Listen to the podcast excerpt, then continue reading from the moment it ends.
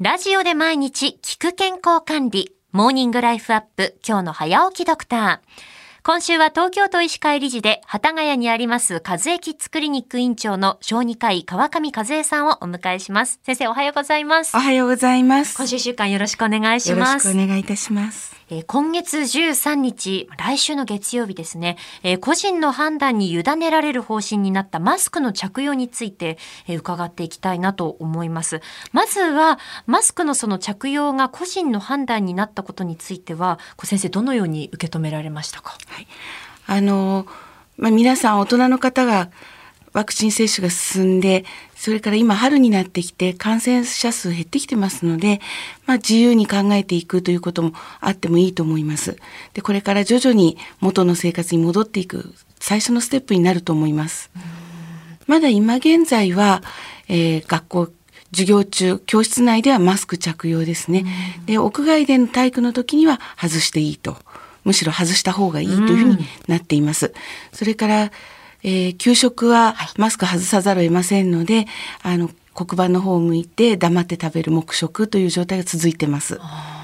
もう間もなく今この時期ですけれども、これからこう卒業式、そしてま入学式のシーズンに突入するわけですけれども、そのまあ卒業式でのそのお子さんたちのマスクのこう着用っていうのはどのようにこうなっていくと考えられますか？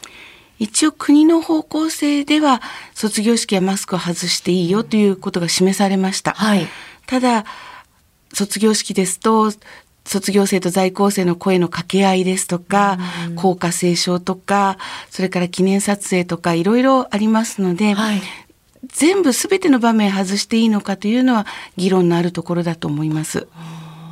例えばその先生がこういった部分ではマスクを着用した方がいいかもしれないと思われるそのシチュエーションっていうのはどういったところがありますか？そうですね。一つは、やはり大きな声を出す場面は、マスクをしておかれた方がいいかもしれないですね。が例えば、あの、在校生との声の掛け合いで、こう、卒業までのこの6年間を振り返るようなシーン、それは大きな声になりますから飛沫が飛びますので、マスクをした方がいいと思います。でも、例えば、えー、卒業証書授与で舞台に上がる時とか、はい、あるいは記念撮影をする時というのはそれほど声を出すわけではありませんので、うん、マスクを取ってしっかりいい笑顔で受け取るあるいは写真を撮るというのがいいんじゃないでしょうかね。うんやっぱり卒業式入学式っていうのはとってもやっぱり大切な行事だからこそそのマスクなしで写真を撮りたい思い出を残したいっていうのはありますよね。そうですね、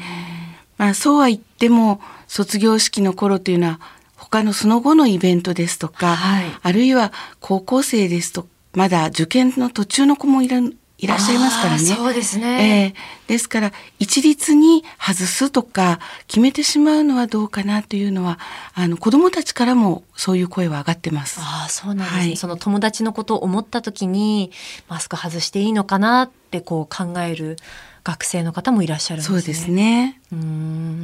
これあの先ほどあのまあ国の方で卒業式のマスクの着用まあこれは外してもいいですよという話があったということでしたけれどもそれを受けてこれはもう学校ごとにどのようにしていくかっていうのはこう決めていく形になるんですかね？基本的はそうだと思います。ただ国から通知が出て、あとは区市町村の教育委員会が方針を決めて、学校はそれに従うということになりますので、はい、まあ学校ごとにどこまで自由になるかというのは分かりません。はい。そしてまあ卒業式入学式にはあのご家族も出席してその大切な場面をこう写真に収めたりとかといった部分もあると思うんですけれども参加する側のそのマスクの着用に関してはいかがですか？まあ、どのぐらいの人数が集まる学校かっていう規模にもよると思います。ええ、卒業式とか体育館等を使いますので、その会場が広くて、空間に余裕があればマスクなしでもいいでしょうし、小さい体育館に多くの親子が集まるって言った時には、マスクをしていた方がお互いが安全ということもあるかもしれないですね。和江キッズクリニック院長の川上和恵さんにお話を伺っています。先生、明日もよろしくお願いします。ありがとうございました。